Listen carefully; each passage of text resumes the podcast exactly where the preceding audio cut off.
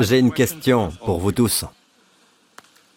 Et voici la question. Êtes-vous prêts Qui donc aime la vie? Qui désire voir des jours heureux? Cette phrase est tirée de la Bible. J'aime cette traduction parce qu'elle fait ressortir l'hébreu. Dans la Bible Sommer, il est dit, Qui désire une longue vie, qui voudrait être heureux? Amen. Qui donc aime la vie et désire voir des jours heureux? C'est dans la Bible. Amen. Combien d'entre vous aiment cela? Les anges prennent des notes. Tous ceux qui sont à la maison. Vous devriez être ici. La première condition, si vous voulez avoir une vie longue et heureuse, vous devez être physiquement présent. Amen. Quelle est donc cette condition? Lisons la suite. Il est dit, Venez mes fils, écoutez-moi, je vous enseignerai, ça commence ainsi, la crainte de l'Éternel. Qui donc aime la vie et désire voir des jours heureux? Alors préserve ta langue du mal et tes lèvres des paroles trompeuses. Détourne-toi du mal et fais le bien. Recherche la paix et poursuis-la. Remarquez que cela commence par Mes fils, le Père s'adresse à vous, aux fils comme aux filles. Je veux vous enseigner la crainte du Seigneur. Nous avons toutes sortes d'idées sur la crainte du Seigneur dans le corps du Christ. En fait, il semble qu'il y ait un renouveau de l'enseignement de la crainte du Seigneur à la manière de l'Ancien Testament. En d'autres termes, j'ai entendu quelqu'un dire, quand j'étais plus jeune, il y a de nombreuses années de cela, que la crainte du Seigneur est très simple. Il n'est pas nécessaire de la définir. Cela signifie la crainte simpliste de Dieu. N'est-ce pas? Vous voyez, c'est simpliste. C'est juste de la peur. Vous craignez quelqu'un, vous craignez le Seigneur. D'une certaine manière, cela ne m'a pas plu lorsque j'ai entendu cela. Un jour, je lisais Romains 8 et je suis arrivé à un verset qui disait vous n'avez pas reçu un esprit d'esclavage pour être encore dans la crainte. Remarquez le mot encore. Paul écrit dans l'esprit et il dit aux croyants, vous n'avez pas reçu un esprit d'esclavage pour être encore dans la crainte. Et tout le contexte concerne la relation avec Dieu. En tant qu'enfant de Dieu, vous n'avez pas reçu un esprit d'esclavage pour être encore dans la crainte. Quel genre de crainte? La crainte servile, la crainte de Dieu. Le genre de crainte qui vous fait le craindre. La crainte du Seigneur existe-t-elle? Oui, il y en a une, mais c'est ainsi qu'elle est définie. La crainte du Seigneur se voit dans la manière d'agir. Vous pouvez dire ⁇ Je crains Dieu, je crains Dieu ⁇ sans surveiller votre bouche. Parce que le verset lui-même dit quoi? Je vous enseignerai la crainte de l'Éternel. Qui donc aime la vie et désire voir des jours heureux Alors préserve ta langue du mal et tes lèvres des paroles trompeuses. Dans le monde où nous vivons aujourd'hui, nous pouvons dire qu'il n'y a pas de crainte du Seigneur, n'est-ce pas? Et bien sûr, les gens du monde n'auront pas la crainte du Seigneur. Mais quelle est la véritable crainte du Seigneur pour les croyants? Surveillez votre bouche. Garde ma bouche. Et cela devient de plus en plus laxiste. Les gens se plaignent, les gens calomnient très facilement. Ils insultent, ils, ils postent leurs commentaires, ce sont aussi des paroles. Souvent, on prend pour la vérité ce que dit la majorité. La majorité ne dit pas toujours la vérité. La majorité du peuple d'Israël, lorsque la Bible nous dit ⁇ Je vous donnerai un pays où coule le lait et le miel ⁇ la Bible dit, c'est vrai, allez-y et prenez possession du pays. Quand il fait, au lieu de se précipiter, de courir pour prendre possession de la terre, parce que Dieu la leur avait donnée, ils ont dit du mal du pays. Et combien d'entre eux ont parlé? La majorité. La majorité s'est trompée. Et la majorité en a subi les conséquences. Seuls deux d'entre eux, Josué et Caleb, ont dit Emparons-nous du pays. Josué et Caleb ont vécu une longue et belle vie. Caleb, à l'âge de 85 ans, a déclaré ⁇ Je suis encore aussi robuste que le jour où Moïse m'a confié cette mission. Parce qu'il croyait en Dieu. Dieu dit, il a un esprit différent. J'aime ce garçon. En fait, la Bible dit littéralement, Dieu a dit, Caleb entrera dans ce pays car il est animé d'un autre esprit. Vous savez, alors que je préparais ce message, le Seigneur m'a montré ceci. Je veux que tu enflammes les gens et que tu leur transmettes l'esprit de foi. Amen. Vous n'êtes pas un chrétien ordinaire, vous êtes un chrétien avec un autre esprit. Comme ce que le Père a dit à propos de Caleb. il est animé d'un autre esprit. Amen, l'esprit de foi. Et qu'est-ce que l'esprit de foi? J'ai cru, c'est pourquoi j'ai parlé. Nous aussi nous croyons, et c'est pour cela que nous parlons. Si vous y réfléchissez, le monde met l'accent sur l'action. Le monde dit que la seule parole n'est rien. D'accord? C'est l'action qui est importante. Si vous y réfléchissez, c'est logique, naturel, oui. Mais pour la royauté, la façon dont Dieu vous a créé, et quand Dieu a créé l'homme, il a fait de l'homme le couronnement de sa création, de toute sa création. Dieu a fait de l'homme un être spécial, au sommet. Nous ne sommes pas issus d'animaux. Dieu a fait l'homme à son image. Amen. Donc vous êtes royaux. Vous êtes faits pour régner. Dieu dit à l'homme qu'il domine. C'est pourquoi c'était d'un tel ridicule lorsqu'Adam a péché, quand le serpent est apparu. Il avait autorité sur la chose qui rampait. Et il s'est prosterné a obéi à la chose rampante. N'est-ce pas? Elle n'était pas rampante à l'époque. À cause du péché, ce serpent a régressé sous cette forme. Il marchait. Il était debout. Et ils disent que si vous regardez la façon dont un serpent est construit, si vous regardez l'anatomie d'un serpent, vous pouvez voir qu'il y a des pattes atrophiées. Des pattes atrophiées. Ils disent que c'est la preuve de l'évolution. Non, ce n'est pas le cas. C'est pour montrer qu'il a déjà marché. Amen. Dans l'évolution, tout dégénère. Cela ne prend pas une forme supérieure. Tout dans la vie dégénère. Vous laissez un café chaud pendant un certain temps, il se refroidit. Il ne devient pas plus chaud jusqu'à ce que votre tasse explose. Si vous laissez votre jardin tranquille, il y poussera des épines, de mauvaises herbes. Ce ne sera pas un beau jardin. Il faut travailler pour que le jardin fonctionne. Mais Dieu a créé l'homme pour qu'il domine sur tout ce qu'il a fait. C'est pour cela que Dieu a fait l'homme en dernier. Pour que l'homme domine sur tout. Amen. Pour sa gloire. Et Dieu a fait l'homme à son image. Vous n'êtes pas fait à l'image d'un singe. Vous êtes fait à l'image de Dieu, à la ressemblance de Dieu. Et comment Dieu a-t-il créé? Comment Dieu a-t-il fait en sorte que les choses se produisent? Comment Dieu a-t-il créé des situations Il a parlé. Les rois ont le privilège de parler. Ils parlent et les choses arrivent. Oui, nous comprenons que pour un petit animal comme un poulet, par exemple, Adam pouvait utiliser un bâton et les conduire dans un certain coin ou les faire aller où il voulait, n'est-ce pas? Mais que se passe-t-il quand il y a un gros dinosaure qu'il doit contrôler? À l'époque, ils obéissaient à l'homme. Il lui suffisait de parler et les animaux obéissaient. Aujourd'hui, ce pouvoir a disparu, pas vrai? Avant, vous parliez au lion et il vous répondait. Le lion baissait la tête et vous disiez, c'est très bien, il dit la grâce, il fait une prière. Où est cette autorité? Où est la domination sur toutes les choses qui rampent? Elle a disparu. Elle est là, dans la poussière, la couronne dont Dieu a couronné Adam. La Bible dit que Dieu a couronné de gloire et d'honneur Adam. Il s'agit d'une gloire et d'un honneur qui s'étendait à tous les animaux qui lui obéissaient. Ainsi la royauté parle et cela se réalise. C'est pourquoi la foi est un exercice d'autorité. Amen. C'est vous qui parlez. Les esprits mauvais obéissent à l'autorité que vous avez au nom du Seigneur Jésus-Christ. Amen. Considérons le cas d'un policier qui s'occupe de la circulation. Si durant son service, il s'endort ou s'il navigue sur les réseaux sociaux, qu'il fasse quoi que ce soit d'autre que son travail, c'est une faute professionnelle, pas vrai? C'est de l'irresponsabilité. Amen. Il doit être tenu pour responsable. Qu'en est-il des croyants? Qui savent qu'ils ont de l'autorité et qui ne l'utilisent pas Comme le policier qui verrait quelqu'un commettre un vol et il ne ferait que jouer avec son téléphone. Ouais, avant que vous ne disiez Amen, laissez-moi juste dire ceci.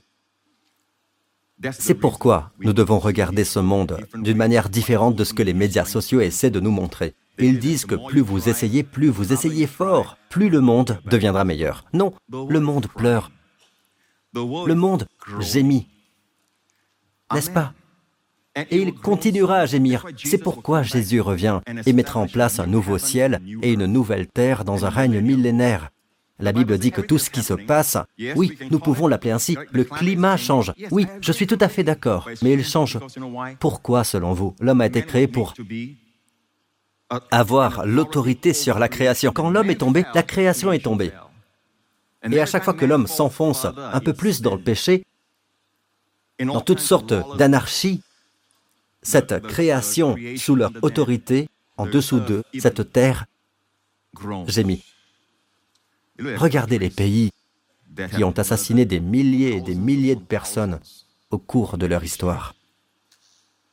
Ils peuvent à peine produire une récolte décente. Ils doivent importer des céréales de l'étranger. Je peux vous raconter des histoires de pays où les gens sont croyants, où ils adorent le Seigneur, et de pays voisins où l'on tue les croyants.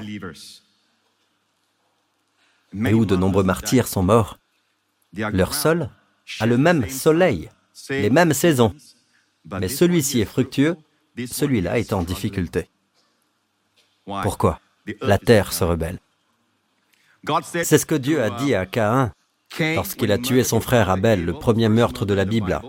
Tout le problème était d'être proche de Dieu. L'un croyait pouvoir s'approcher de Dieu par ses œuvres, l'autre est venu par le sang de l'agneau.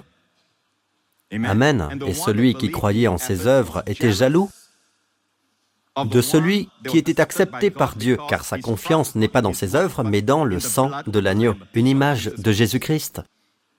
C'est pourquoi le premier meurtre a eu lieu. Il a tué son frère. Qu'est-ce que Dieu lui a dit? Le sang de ton frère crie de la terre jusqu'à moi. Le sol ne te donnera plus toutes ses ressources, dit la Bible. Le sol ne te donnera plus toutes ses ressources. Le sol répond à l'homme, ou si vous préférez, à ses vibrations, peu importe comment vous appelez ça, il répond à l'homme. La justice de l'homme, l'anarchie de l'homme. Hmm. Louons le Seigneur. La justice fait la grandeur d'une nation. C'est pourquoi la Bible dit des croyants, vous êtes le sel de la terre. Et le sel empêche les choses de se corrompre. Aujourd'hui, c'est le réfrigérateur. Avant, on salait le poisson. En fait, Magdala, la ville de Magdala sur le lac de Galilée était connue à l'époque de Jésus comme un endroit où on salait le poisson, l'industrie du poisson salé. C'est au bord du lac de Galilée. Amen. Vous êtes le sel de la terre. Vous empêchez les choses de se corrompre. C'est pourquoi Dieu vous a mis à votre place de travail. Vous vous dites, je veux travailler parmi les chrétiens, je veux travailler parmi les chrétiens. Il ne sert à rien d'être la salière, tout le monde est une salière. Shake, shake, shake, shake, rattle, roll, mais vous êtes toujours tous du sel. Amen. Oui, ceux qui travaillent à plein temps à New Creation Church se disent en ce moment, Pasteur, D'accord, vous avez une vocation, n'est-ce pas Vous avez une vocation, mais il est temps de la transformer. Beaucoup de gens envient ceux qui travaillent dans l'Église. Laissez-moi vous dire que Dieu vous fait confiance pour vous mettre en avant. Parce qu'il veut saler cet endroit. Il nous appelle aussi, vous êtes la lumière du monde. Une ville située sur une montagne ne peut pas être cachée. Lorsque Jésus a dit cela dans le sermon sur la montagne, beaucoup sont allés en Israël. Il y avait une ville très haute, une ville que l'on pouvait voir près de la mer de Galilée. Et c'est là qu'a été prêché le sermon sur la montagne. Jésus désignait cette ville. Comme cette ville est située sur une colline, personne ne peut la manquer. Vous êtes la lumière du monde. Vous êtes comme une ville sur une colline. Amen. Et cela signifie que vous brillez. Vous brillez. Même si vous ne vous en rendez pas compte, vous brillez. Louez le Seigneur.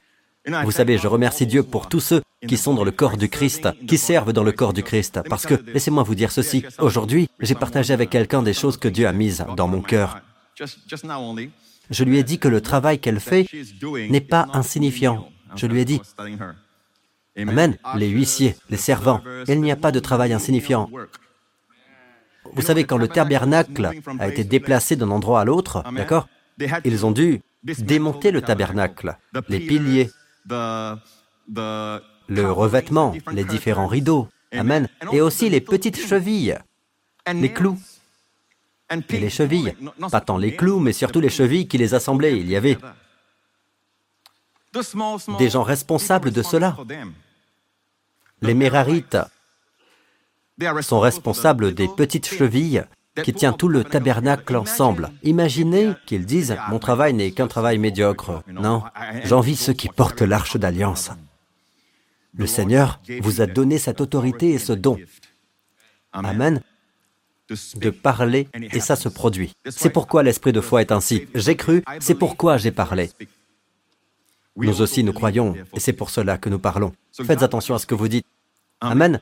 Et chacun d'entre vous est important. Chacun de vous, vos paroles ont un poids. Imaginez, comme les Mérarites, qui étaient responsables des chevilles, quand ils vont dans un autre endroit et que Dieu dit, maintenant, reconstruisez le tabernacle.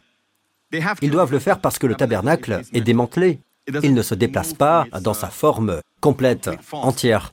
Différentes personnes sont responsables de l'arche, des meubles, de la table des pains, des chandeliers, et différentes personnes sont responsables des rideaux et des colonnes.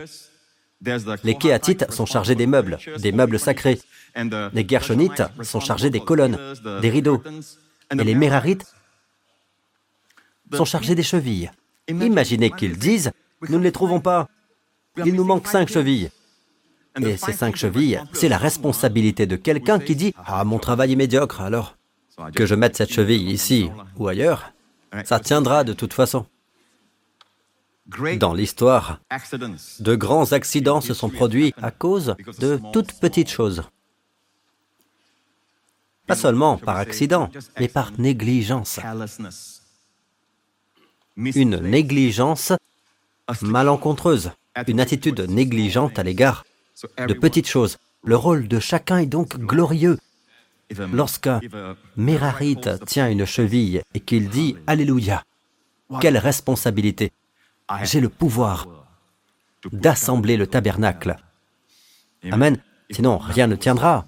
Nous avons tous besoin les uns des autres. Amen. Voilà pour mon sermon. Noël Seigneur, merci Jésus. Alléluia. Il ne s'agit donc pas seulement de dire, qui donc aime la vie et désire voir des jours heureux. Alors préserve ta langue du mal et tes lèvres des paroles trompeuses. Détourne-toi du mal et fais le bien. Recherche la paix pour celui-là.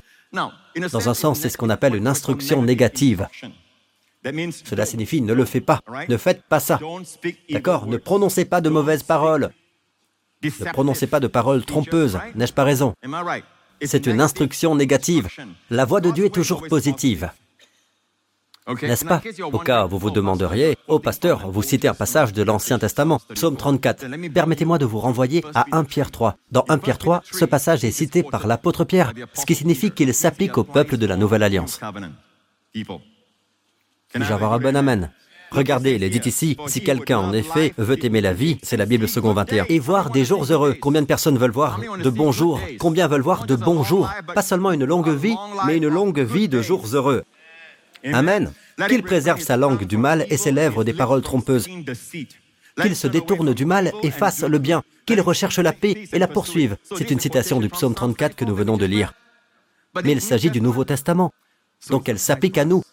Dieu veut toujours que vous viviez une longue et heureuse vie, pleine de jours heureux. Comme je l'ai partagé à propos de David, Abraham et les autres, quand ils sont morts, ils étaient satisfaits de leur jour. Amen. Cela ne veut pas dire qu'ils ont eu une très longue vie ou qu'il n'y a eu que des bons jours, n'est-ce pas? Satisfait des jours signifie que c'est un bon jour. Vous savez, ce jour, vous avez l'impression que c'est une bonne journée. Vous en aurez beaucoup. Et le secret est dans votre bouche. Nous avons donc une instruction négative qui nous dit abstenez-vous de prononcer de mauvaises paroles. Amen. Mais Dieu ajoute quelque chose dans le Nouveau Testament qui nous aide énormément. Dieu dit, si quelqu'un, dans Jacques, trébuche pas en parole, cette langue que nous utilisons pour adorer Dieu, nous l'utilisons aussi pour maudire les gens. Mais pasteur, je ne maudis pas les hommes. Depuis que je suis sauvé, je ne maudis plus. Savez-vous vraiment ce qu'est une malédiction? Une malédiction, c'est dire quelque chose qui rabaisse quelqu'un. Amen. La calomnie, la médisance, dire des faussetés sur quelqu'un. Par exemple, quand Jésus a maudit le figuier, qu'est-ce que Jésus a dit Il n'a pas dit ⁇ Je te maudis ⁇ N'est-ce pas? Qu'a-t-il dit? Que plus jamais personne ne mange de ton fruit.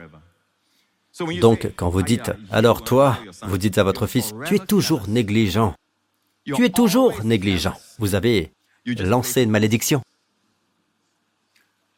Alors Dieu dit, si quelqu'un ne trébuche pas en parole, c'est un homme mûr.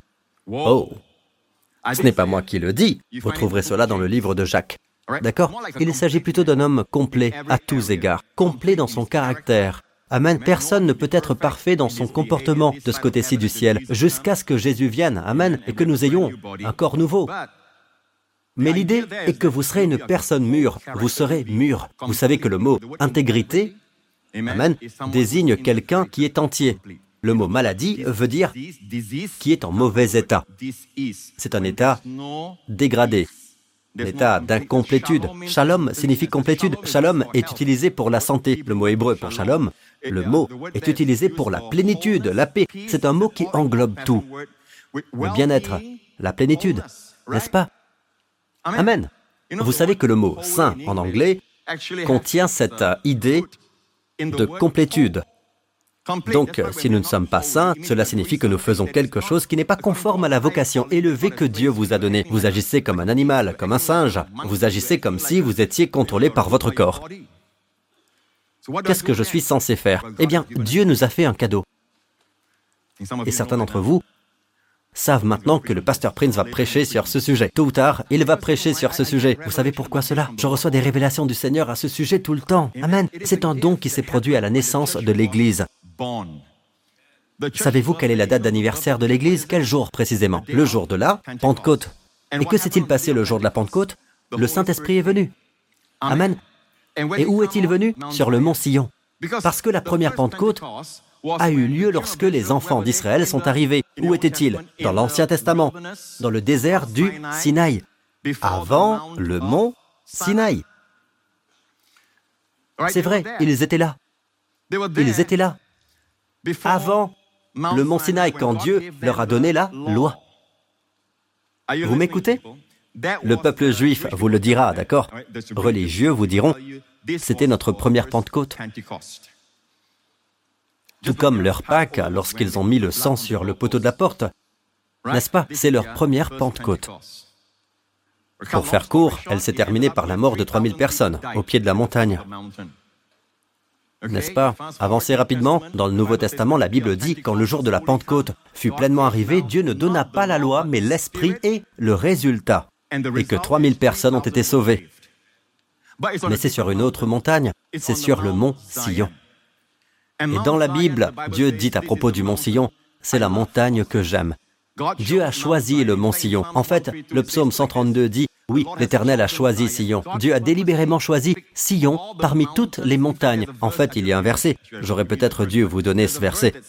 Mais il y a un verset qui dit que Dieu défie toutes les autres montagnes qui sont célèbres. Et Dieu dit, pourquoi êtes-vous jalouse de la montagne que Dieu a choisie? Vous saviez qu'il y a un verset comme ça dans la Bible Oh, vous pensez connaître la Bible, hein Connaissez-vous ce verset ou non Il dit que Dieu parle à toutes les montagnes et leur lance un défi. Vous toutes les montagnes, les grandes montagnes. Il dit, pourquoi êtes-vous jalouse de la montagne que Dieu a choisie? Pourquoi Dieu a choisi le mont Sion, le mont Sinaï, est l'endroit où la loi a été donnée, et où il y a eu 3000 morts. Le mont Sion est l'endroit où se sont rassemblés les disciples, les apôtres et les croyants le jour de la Pentecôte. Et cette fois, Dieu a donné non pas la loi, mais l'Esprit. Et 3000 personnes ont été sauvées. 3000 personnes sont mortes ici, sur le mont Sinaï. 3000 ont été sauvées sur le mont Sion. La Bible dit que la lettre, la loi, tue, mais que l'Esprit donne la vie. Amen. Il donne toujours la vie. Maintenant, nous appelons la guérison. Guérison parce que, vous savez, c'est plus facile à exprimer et la Bible parle aussi de guérison, mais plus que la guérison, plus que le mot guérison, la Bible utilise le mot vie. C'est pour donner la vie pour vivifier le corps. C'est donner la vie à votre corps. Lorsque vous avez reçu la guérison de votre genou, Dieu a libéré la vie et les gens perdent la vie. La Bible dit, puis la convoitise, ayant conçu, enfante le péché. Et le péché, étant consommé, produit la mort. Toute forme de mort dans votre corps, dans votre cerveau par exemple. La mort poussée à son paroxysme, c'est la démence, la maladie d'Alzheimer. Vous dites, eh bien, Pasteur Prince, n'est-ce pas, est-ce que vous dites que tout est causé par le péché? Non, c'est le péché d'Adam qui en est la cause. Et jusqu'à ce que Jésus revienne, notre corps est encore un vieux corps. Un jour, nous aurons un corps éternellement jeune, éternellement fort, éternellement saint. C'est ce qu'on appelle le corps glorifié. C'est ce que nous attendons avec impatience. Et c'est ce que nous obtiendrons lors de l'enlèvement. Mais d'ici là, nous avons besoin du Saint-Esprit pour nous vivifier. Qu'est-ce que la vivification? Donner la vie à notre corps. Êtes-vous d'accord avec moi jusqu'à présent? Comprenez-vous ce que j'ai dit jusqu'à présent? Ici, sur le mont Sinaï, certaines personnes campent encore sur le mont Sinaï. Dans Hébreu 12, il est dit vous ne vous êtes pas approché d'une montagne qu'on pouvait toucher, qui était embrasée par le feu, ni de l'obscurité, ni des ténèbres, ni de la tempête. Le spectacle était si terrifiant que, selon l'auteur, Moïse, un homme pieux, a dit, J'ai eu une grande frayeur, je suis épouvanté et tremblant de peur. C'est le mont Sinaï. Personne ne pouvait supporter la parole qui était donnée. Tu ne dois pas, tu ne dois pas, tu ne dois pas. Mais sur le mont Sillon, il est dit, vous ne vous êtes pas approché d'une montagne. Dites, vous ne vous êtes pas approché. Dites, je ne me suis pas approché d'une montagne. Mais dans le même passage, Hébreu 12, il est dit, au contraire, vous vous êtes approché du mont Sillon. Regardez, de la cité du Dieu vivant. Où est Dieu Sur le mont Sillon. Remarquez qu'il est dit, vous n'êtes pas venu sur le mont Sinaï. Le nom de Dieu n'est pas mentionné ici. Dieu n'est plus sur le mont Sinaï. Il a déménagé de l'allée du Sinaï au boulevard de Sion. Amen. Est-ce que vous écoutez? Est-ce que vous écoutez, peuple de Dieu? En tant que pasteur, nous devons donc déplacer notre chair du mont Sinaï au mont Sion. La prédication du mont Sinaï consiste à dire Dieu veut que vous fassiez ceci. C'est une exigence. L'essence de la loi et la revendication ou l'exigence, d'accord? L'essence de la grâce et le don. Amen. Donner. L'essence de la grâce, c'est le don, l'octroi, la gratuité, l'offre. La loi est une demande, la grâce est une offre. Elle ne dit pas combien d'entre vous ont prié. Combien d'entre vous ont jeûné Combien d'entre vous ont, mis, ont tout mis en place Vos familles sont-elles avec vous? Avez-vous une bonne relation avec votre conjoint? Avant que le Saint-Esprit ne vienne. Non, ils sont tous réunis. Le jour de la Pentecôte, c'est le jour de la Pentecôte. Et s'ils ont le Saint-Esprit, c'est parce que Jésus a été glorifié. La Bible dit, parce que Jésus a été glorifié. Une fois, Jésus l'a dit comme ceci, le septième jour de la fête des tabernacles, il s'est levé, c'est dans Jean 7, il dit, celui qui croit en moi, des fleuves d'eau vives couleront de lui, comme l'a dit l'Écriture. Il a dit cela à propos de l'Esprit qui n'avait pas encore été donné parce que Jésus n'avait pas encore été enlevé dans sa gloire. Nous disons que le Saint-Esprit n'est pas donné parce que vous avez péché, vous avez péché. Non Il vient pour une raison. Tout comme nous sommes sauvés pour une raison. Christ est mort pour mes péchés. Et il est ressuscité. Et j'ai été acquitté en lui. Amen. De même, je reçois le Saint-Esprit parce que Jésus est glorifié à la droite du Père. Est-ce que vous m'écoutez? Êtes-vous avec moi jusqu'à présent Que s'est-il passé le jour de la Pentecôte lorsqu'ils ont reçu le Saint-Esprit Ces deux choses. Vous pourriez penser, c'est très simple, pasteur. Je le vois. Vous le voyez. Vous seriez surpris, beaucoup de gens ne le voient pas. Dieu a changé de montagne et ils ne s'en rendent même pas compte. Ils campent sur un vieux terrain. Ils sont dans une nouvelle alliance, n'est-ce pas Ils sont comme David. David est un homme de l'ancienne alliance avec une mentalité de la nouvelle alliance. Beaucoup de chrétiens, malheureusement, sont dans la nouvelle alliance avec une mentalité de l'ancienne alliance vous n'avez toujours pas la bonne crainte de Dieu. Dieu veut que vous ayez l'esprit de filiation et que vous vous adressiez à Dieu en tant que Père. Oui, il est El Shaddai. Oui, il est Elohim. Je vous enseigne aussi tous les noms de Dieu. Amen. J'ai une grande série de sermons sur ce sujet. Mais le nom que Jésus est venu révéler est Père. Il est venu révéler le Père et son cœur à chacun d'entre nous. Vous êtes la famille du Père. Le Père et sa famille. Souriez à votre voisin et dites Bonjour mon frère, bonjour ma sœur. Amen. La Bible dit que Dieu est maintenant sur le mont Sillon. Hébreu 12. Vous vous êtes approchés. Cette parole, vous vous êtes approchés. C'est un temps passé, accompli. Vous êtes venus et vous êtes là. Vous vous êtes approchés du mont Sillon, de la cité du Dieu vivant, la Jérusalem céleste, et ses dizaines de milliers d'anges. C'est la maison de Dieu. La première fois que la maison de Dieu a été mentionnée, c'est Jacob qui s'est couché sur un rocher en guise d'oreiller. Et le lendemain, il a oint le rocher et a dit ceci est la maison de Dieu. Et il a vu des anges descendre et monter. Et dans Jean 1, quand Jésus a été présenté à Nathanaël, il a dit à Nathanaël, avant que Philippe t'appelle, quand tu étais sous le figuier, je t'ai vu. Je t'ai vu. Nathanaël répondit, Maître, tu es le Fils de Dieu. Il dit, parce que je t'ai dit que je t'ai vu sous le figuier. Tu crois? Vous verrez désormais le ciel ouvert et les anges de Dieu monter et descendre au-dessus des fils de l'homme. Cela se passe dans la maison de Dieu. Et c'est pourquoi je veux vous encourager. C'est ici que cela se passe. Le christianisme, ce n'est pas seulement moi, ma famille et moi-même. Vous savez, ce n'est pas une mauvaise chose. Dieu veut que vous soyez entier, saint, Amen, complet dans tous ces domaines, mais aussi tourné vers l'autre. Combien de fois dans le Nouveau Testament est-il question de s'aimer les uns les autres, de se supporter les uns les autres, de se parler les uns aux autres? Amen. D'ailleurs, la dernière leçon que nous avons apprise, c'est comment racheter le temps. Surveillez votre langue, parlez-vous dans des psaumes, des hymnes, rachetez le temps. Qu'est-ce que c'est? Conservez tous les bons moments, Amen. Dieu ne dit pas gardez ce temps, vous n'avez pas besoin de sauver ce temps, laissez-le partir. Mais le mot est là, laissez-moi vous montrer. Rachetez le temps. Verset 16. Car les jours sont mauvais. Le mot temps ici est kairos, c'est-à-dire quoi? Une opportunité. C'est pourquoi certaines traductions disent acheter toutes les occasions. Mais je n'aime pas le mot acheter parce qu'il ne donne pas l'impression d'une rédemption. Le mot salut signifie acheter, mais le mot salut signifie plus qu'acheter, plus qu'un simple achat. Il s'agit d'un coût, d'un prix payé. Quel est donc votre prix pour acheter beaucoup de moments kairos, de bonjour dans votre vie? Parlez-vous à vous-même, descendez, c'est écrit. Dites-vous des psaumes, des hymnes et des cantiques spirituels, chantez et célébrez de tout votre cœur les louanges du Seigneur. Vous avez remarqué? Incluez les autres, c'est la vie de l'Église. Oui, chantez seuls aussi. Priez dans l'esprit, priez en langue. Amen. Chantez, chantez les chants que nous venons de chanter. Quand vous conduisez, je vous recommande de ne pas lever les mains. D'accord. Chantez. Vous serez en bien meilleure forme quand vous arriverez quand le stress remplit votre esprit et que vous avez l'impression de regarder vers l'avant, mais ce n'est pas le cas, vous savez, vous regardez vers l'avant, mais vous ne vous réjouissez pas de la journée, parce qu'il y a une tâche à accomplir et que vous vous sentez stressé. Que faites-vous? Chantez. Quand on chante, on est rempli de l'esprit. Quand vous chantez, Dieu vous remplit.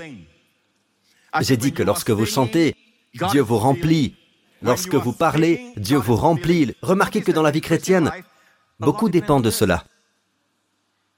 Parce que c'est le signe de la royauté. Pas la main, pas l'action. Est-ce que vous m'écoutez? Il ne s'agit pas de faire, mais de parler. La justice qui vient de la loi, l'homme qui mettra ses prescriptions en pratique vivra par elle. Mais voici comment parle la justice qui vient de la foi. Comment avez-vous reçu le plus grand des cadeaux? Être sauvé Si vous confessez le Seigneur Jésus de votre bouche et que vous croyez dans votre cœur, vous êtes sauvé. Amen. Beaucoup de gens pensent, oh, c'est trop simple. Eh bien, simple ne veut pas dire bon marché. Cela a coûté à Dieu son Fils. Cela a coûté la vie de Jésus. Hmm? Mais c'est ainsi que c'est reçu. J'ai cru, c'est pourquoi j'ai parlé. Mais que croyons-nous et que disons-nous? Je dois parler à mon public international. Ça veut dire, c'est terrible, terrible. Um, D'accord Vous n'avez qu'à imaginer. D'accord Imaginez. Jésus apparaît maintenant. Et il touche chacun d'entre vous sur la tête et il dit, à partir de maintenant, tout ce que vous direz arrivera. Waouh C'est drôle, je n'avais jamais entendu ça avant. J'ai envie de rire jusqu'à ce que je meure. Ok. Ok. Pensez-y. Pourquoi sommes-nous si prompts à parler de la mort? La Bible dit dans le livre de la sagesse, la langue a pouvoir de vie et de mort. Et ceux qui l'aiment que vous aimiez la vie et que vous en parliez tout le temps, ou que vous aimiez la mort et que vous parliez de la mort tout le temps, vous aimez le côté obscur. Ceux qui aiment parler en goûteront les fruits. La langue a pouvoir de vie et de mort. Est-ce que vous écoutez?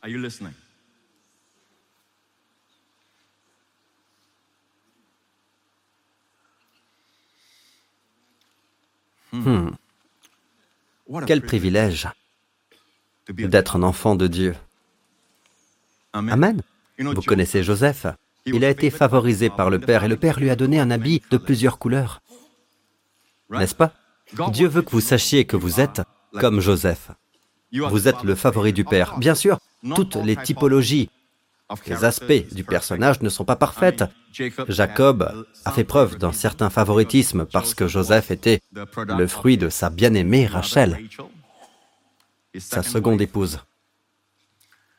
Néanmoins, Dieu nous enseigne une leçon à partir de Joseph, qui avait un habit de plusieurs couleurs. Si vous étudiez attentivement la parole, un habit de plusieurs couleurs, il ne s'agit pas d'un habit pour montrer la dignité de sa position, mais plutôt qu'il est aimé.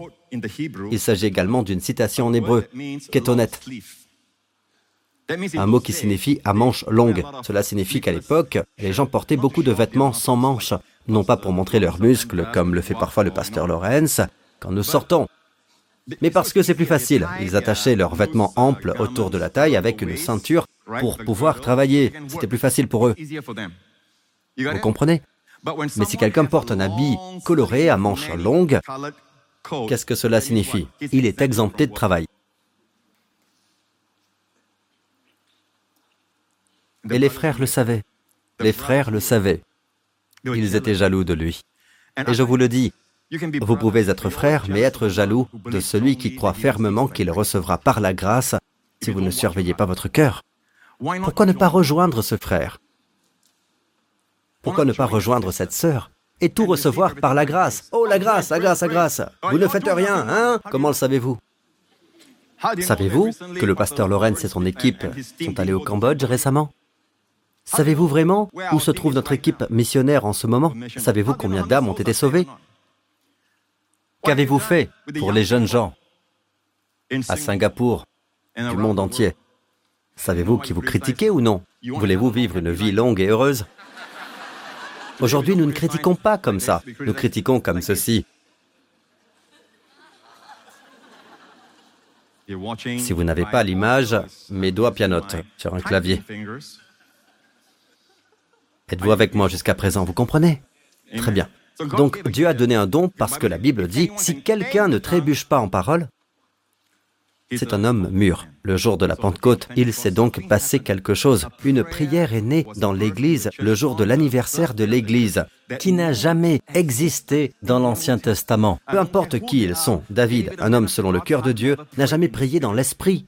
Amen. Um, uh, uh, Jérémie, Élie et tous les autres, même Moïse, n'ont jamais prié en langue. En d'autres termes, ils ont prié dans l'esprit. D'accord À partir de maintenant, prier en langue sera connu comme prier dans l'esprit. Et c'est la bonne définition d'ailleurs, parce que dans 1 Corinthiens 14, 14, il est dit « Je chanterai avec mon esprit, mais je chanterai aussi avec mon intelligence ». Ce n'est pas comme si que prier dans l'esprit était une chose et que prier avec l'intelligence est autre chose. Non, il s'agit de prier dans l'esprit, en étant fidèle à l'ensemble du sens. Quand je prie dans une langue inconnue, c'est mon esprit qui prie. Je chante avec l'esprit et je chante avec la compréhension. Amen. Quand ce don est-il né? Il est né le jour de l'anniversaire de l'Église. Le diable l'a vu, et vous savez quoi? Il ne peut pas le piéger, il ne peut pas le comprendre, il ne peut pas le pirater, il ne le comprend pas, peu importe qu'il s'agisse d'IA ou de ChatGPT ou quoi que ce soit d'autre. Ils ne peuvent pas accéder aux langues, aux secrets, aux révélations qui viennent de l'intérieur. Qu'aucun ordinateur, aucune IA, aucune intelligence, aucune intelligence artificielle ne pourra jamais égaler.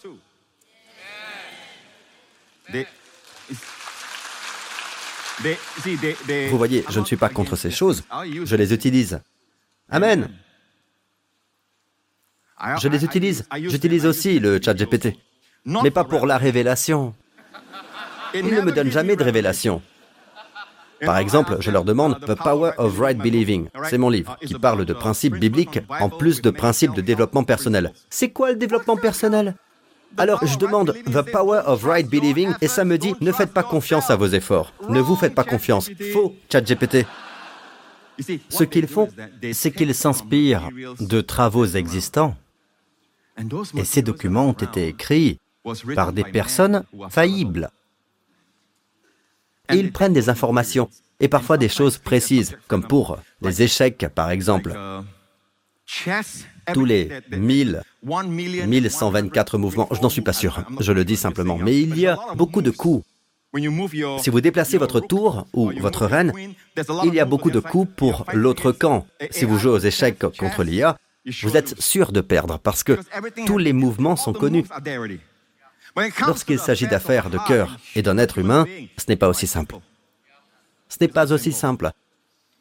Vous ne pouvez pas simplement dire aujourd'hui, le docteur IA est dans la pièce. D'accord. Quand il vous appelle, vous sortez. Tan Akao. Oh, entrez. Veuillez vous asseoir. Bientôt, votre médecin sera une IA. C'est ce que vous voulez? Non, nous pouvons les utiliser pour la précision. Par exemple, en médecine et dans l'allotissement, ou encore pour la fabrication des médicaments, ou bien d'autres domaines, mais pas dans le domaine où votre vie est en jeu, où votre relation familiale est en jeu. Ne faites donc pas confiance à une IA pour vous trouver un partenaire de vie. Beaucoup de gens mentent sur les applications de rencontres, vous savez. Ils disent toujours qu'ils sont plus minces qu'ils ne le sont vraiment, plus grands qu'ils ne le sont vraiment. Donc, si vous avez des speed dating ou des rencontres sur Internet ou des sites de rencontres en ligne, ces gens gagnent beaucoup d'argent. Et ils vous diront qu'il y a 40 personnes qui vous aiment. Et quelqu'un vous dira, alors que vous n'avez même pas payé l'abonnement. Vous leur posez juste plus de questions, vous mettez votre portfolio et ils vous disent immédiatement que 40 personnes aiment votre article. Et pour avoir accès à ce qu'ils ont dit, vous devez vous abonner. Vous devez payer l'abonnement, vous comprenez ou pas? Eh bien, je sais que malgré cela, Dieu merci, et c'est grâce au Seigneur, que certaines personnes qui se lancent dans les rencontres en ligne, les rencontres chrétiennes en ligne aussi, ont fini par former un couple. Oui, mais je vous le dis, c'est en dépit d'eux, pas à cause d'eux. Vous feriez mieux de le savoir. Vous feriez mieux de le savoir. Amen. Quand je m'entraîne, je dis au Seigneur, Seigneur, bénis mon entraînement. C'est ta bénédiction qui me rend riche, pas mon effort. En réalité, je suis déjà passé par là. Je commence à faire de l'exercice et quand je commence à me sentir bien et tout, je me dis, waouh, l'exercice est très bon. Vous savez, le lendemain, je tombe malade. C'est comme si le Seigneur me le disait et je le remercie. C'est pour me réveiller. Alors quand je fais de l'exercice, je le dis au Seigneur pendant que je fais de l'exercice. Et non, à cause d'eux. Vivifie mon corps. Fortifie-moi. Vous verrez qu'un peu devient beaucoup. Il n'est pas nécessaire de passer une heure à la salle de sport, un peu, même dix minutes, en bougeant votre corps. Dieu vous bénira.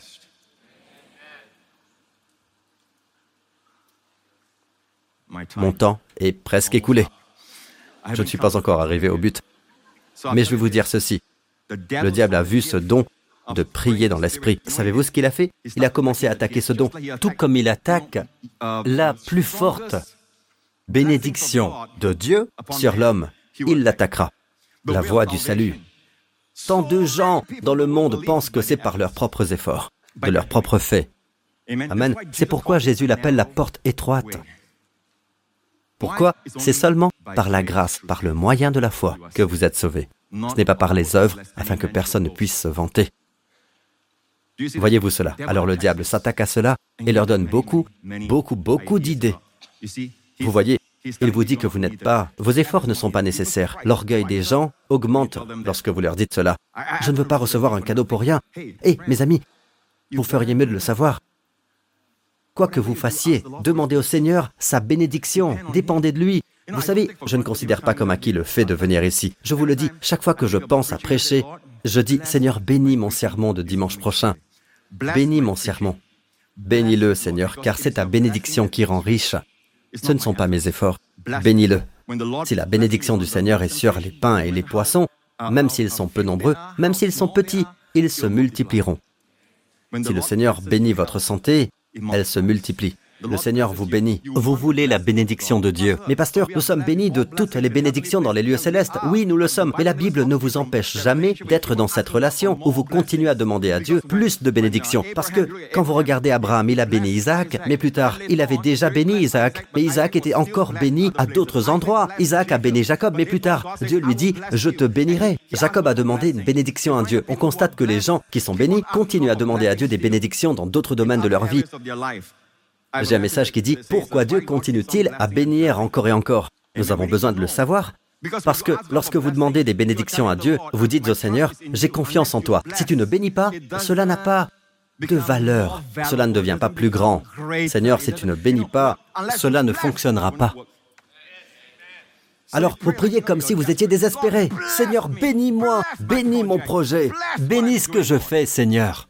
Regardez au Seigneur, même si vous vous entraînez, regardez le Seigneur, bénis mon sommeil. Vous dites bénis mon sommeil avant de vous endormir ou vous vous endormez tout simplement. Pas étonnant que vous soyez attaqué la nuit. Demandez donc une bénédiction au Seigneur. Bénis mon sommeil. C'est ta bénédiction qui rend riche. Bénis mon sommeil. C'est la bénédiction de l'Éternel qui enrichit et il ne la fait suivre d'aucun chagrin. Alléluia. Amen. Priez dans l'esprit, priez dans l'esprit. Jésus a dit le jour de la Pentecôte, euh, la fête des tabernacles, pardon. Jean 7, très rapidement avant de conclure. Et en la dernière journée, la grande journée de la fête, Jésus se tint là et cria, disant, Si quelqu'un a soif, qu'il vienne à moi et qu'il boive. C'est une chose très intime. Je ne peux pas boire pour vous, votre grand-mère ne peut pas boire pour vous. Vous devez boire pour vous-même. Si quelqu'un a soif, qu'il vienne à moi et qu'il boive. Buvez, savourez, venez à moi et buvez. Celui qui croit en moi, selon ce qu'a dit l'Écriture, des fleuves d'eau vive couleront de son ventre. Une grande partie de notre immunité, comment appelez-vous euh, les gaz? Comment appelons-nous cela? Tout cela se trouve dans votre ventre. Ce mot ventre, littéralement, c'est ventre. Et je n'utilise pas d'autre Bible pour cela parce que certaines traduisent de son cœur. Mais ce n'est pas le mot cardia dans l'original. Ce n'est pas cardia. Cardia, c'est le cœur. Il s'agit littéralement du ventre. Encore une fois, cette zone est profondément intime, le ventre. C'est le ventre. Le mot ventre est également utilisé pour les juifs pour désigner l'utérus. Avez-vous des problèmes avec votre utérus? Que les fleuves d'eau vive sortent de vous. Amen. Et il dit ensuite très clairement qu'il s'agit d'eau vive. Or, il disait cela de l'Esprit qu'allait recevoir ceux qui croyaient en lui, car l'Esprit n'était pas encore. Pourquoi? Jésus n'avait pas encore été élevé dans sa gloire, il n'avait pas été crucifié, il n'était pas encore ressuscité, il n'est pas retourné auprès du Père où il est glorifié.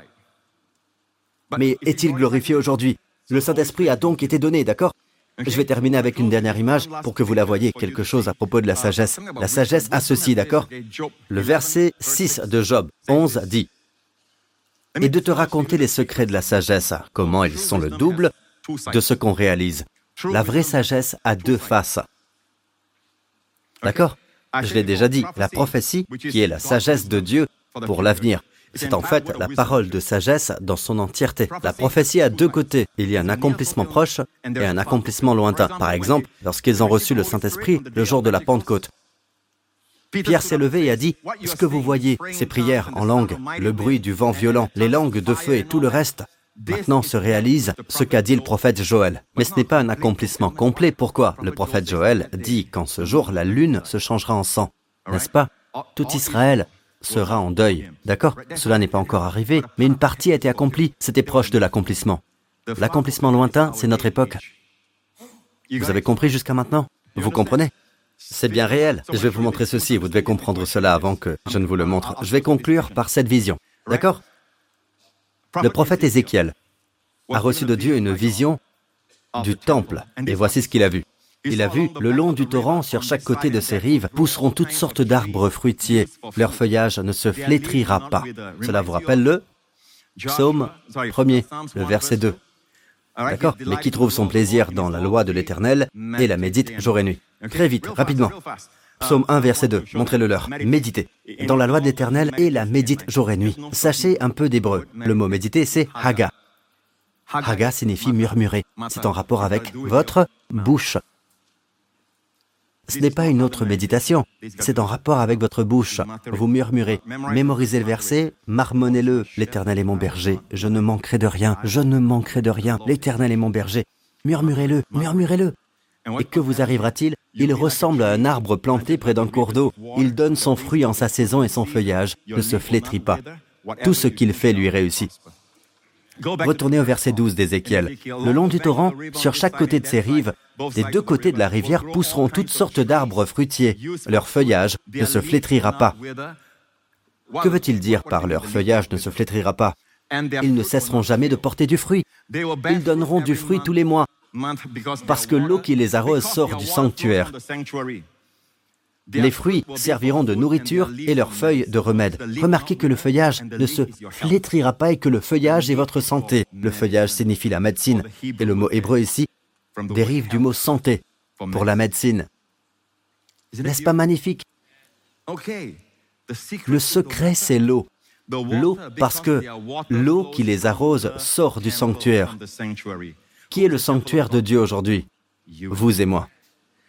Donc plus vous laissez couler cette rivière, et plus il y a un accomplissement spirituel, il y aura un accomplissement littéral. En passant, laissez-moi vous montrer très rapidement le chapitre 47. Comme je le disais, cette vision, revenez au verset 1. Ensuite, l'homme m'a fait revenir vers la porte du temple. J'ai vu que de l'eau sortait sous le seuil du temple, à l'est, car la façade du temple était orientée à l'est, et il est dit, l'eau descendait sous le côté droit du temple, au sud de l'autel. D'accord? Descendez. Alors il m'a dit, cette eau sort vers le district est, Jérusalem, la région orientale. C'est la mer morte, non? Elle descendra dans la plaine et se jettera dans la mer morte. Lorsqu'elle se sera déversée dans la mer, l'eau de la mer sera assainie. Aujourd'hui, il y a une mer morte. La mer parle toujours de l'humanité. La mer parle toujours de l'humanité dans son ensemble. Amen. Les vagues mugissent et crachent leur écume parce qu'elles sont agitées. La mer est agitée. L'humanité est agitée. Amen. C'est pourquoi Jésus a calmé la tempête.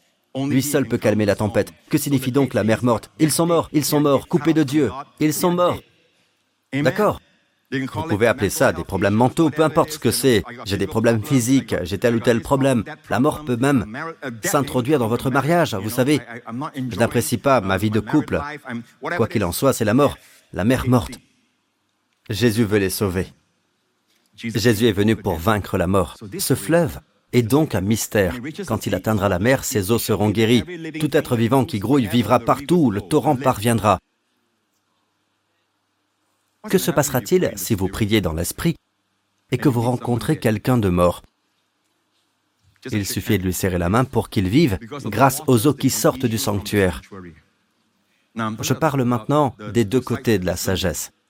Car aujourd'hui, vous êtes le sanctuaire de Dieu. Mais dans l'avenir, car il s'agit d'un accomplissement futur, soit dit en passant, il y aura le sanctuaire d'Ézéchiel. Il y aura un sanctuaire.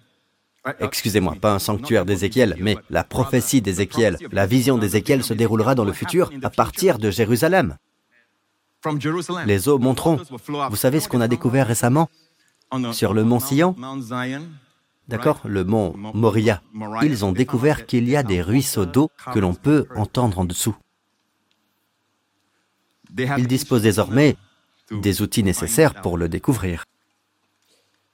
Alors un jour, ils seront libérés des rivières d'eau vive. Et alors, tout être vivant qui grouille vivra partout où le torrent parviendra. Il y aura une grande quantité de poissons, car là où cette eau parviendra, le salut, je ferai de vous des pêcheurs d'hommes.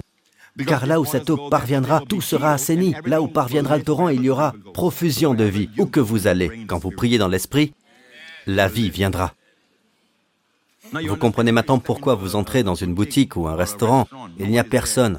Après un certain temps, les gens entrent. Wendy et moi voyons cela tout le temps. Amen. Vous êtes bons pour les affaires. Vous, les croyants. Je crois que c'est dans Sophonie ou Zacharie qu'il est dit, Je vous sauverai et vous serez une bénédiction. Vous serez tous une bénédiction. Amen. Verset suivant.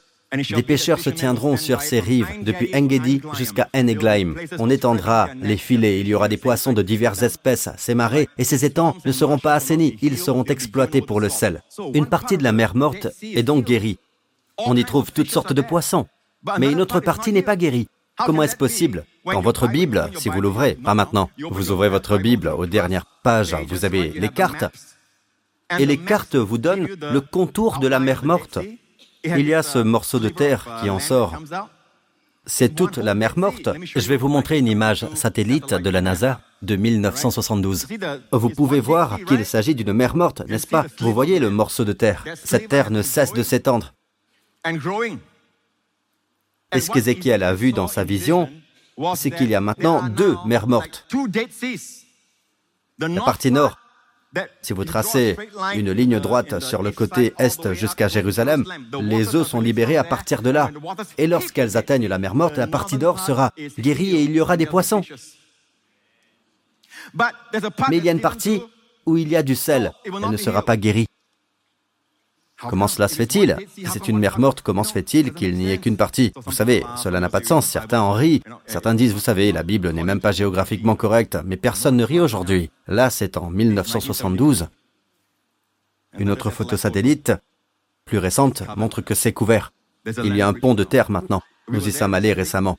Nous pouvons nous tenir là, dans les grottes de Qumran, et nous pouvons voir tout le pont. Beaucoup d'entre nous l'ont vu. Il y a maintenant une mer du Nord et une mer du Sud. Je pense que nous nous préparons à ce que cette eau, littéralement, vienne dans la mer morte. Une rivière torrentielle constante entrant dans la mer morte, la guérissant. Et c'est une image. Cela se produira dans le futur. Cela se produira littéralement. Mais la vérité spirituelle est la suivante tout ce qui arrivera dans le futur, nous, les enfants de Dieu, pouvons en apprécier l'avant-goût, car nous sommes, en quelque sorte, les premiers fruits de sa création. Nous allons en profiter dès maintenant. J'ai dit que nous allons en profiter maintenant. Imaginez donc que vous priez dans l'esprit toute la journée, avant de parler à votre enfant. Amen. Avant d'aller les chercher à l'école, ou d'entamer une conversation difficile. Priez dans l'esprit. Priez dans l'esprit. Priez dans l'esprit. Quand vous êtes fatigué, vous ne voulez pas prier. Le diable veut vous fermer la bouche. A-t-il réussi? Qui donc aime la vie et désire voir des jours heureux? Comment ne pas dire du mal? Si vous parlez bien, ça c'est une instruction positive. Si vous parlez en langue, parlez dans l'esprit, en chantant des psaumes, des hymnes, des chants spirituels. Il n'y a pas de place pour les mauvaises paroles. Vous conduisez votre voiture et quelqu'un... Pour le pasteur, c'est toujours une histoire de conduite. D'accord, nous sommes en voiture. Quelqu'un nous dépasse comme ça. Allez-y. En fait, le diable veut que votre bouche dise de mauvaises choses pour que vous ne puissiez pas dire de bonnes choses, mais vous ne savez pas quoi dire à la personne, n'est-ce pas? Vous dites... Amen. Et puis vous conduisez pour aller au travail et vous avez l'impression d'être stressé. Amen. Ta bonté. Rappelez-vous, ne regardez pas en l'air, d'accord? Ta bonté est meilleure que la vie. Et les passants se diront, il écoute une bonne chanson, sans doute.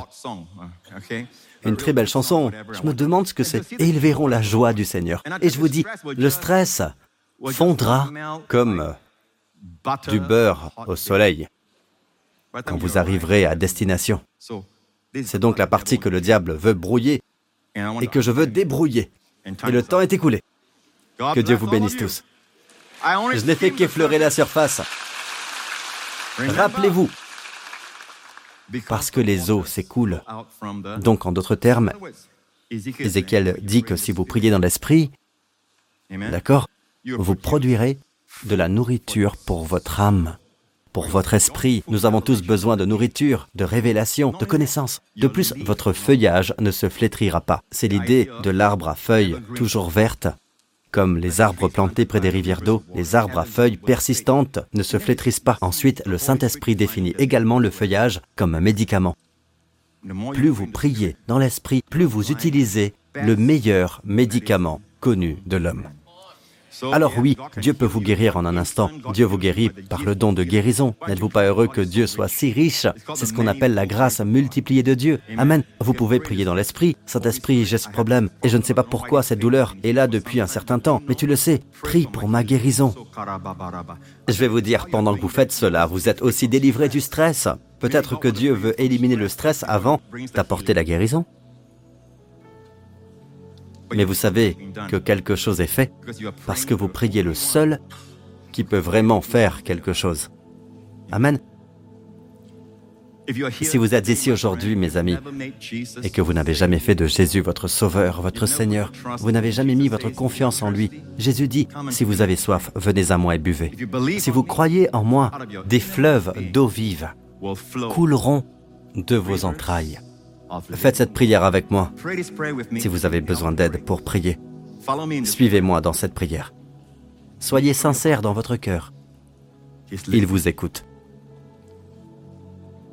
Dites, mon Dieu, Papa, je confesse que Jésus-Christ est mon Seigneur. Je crois que tu l'as ressuscité des morts. Je crois que tu as glorifié le Christ à ta droite.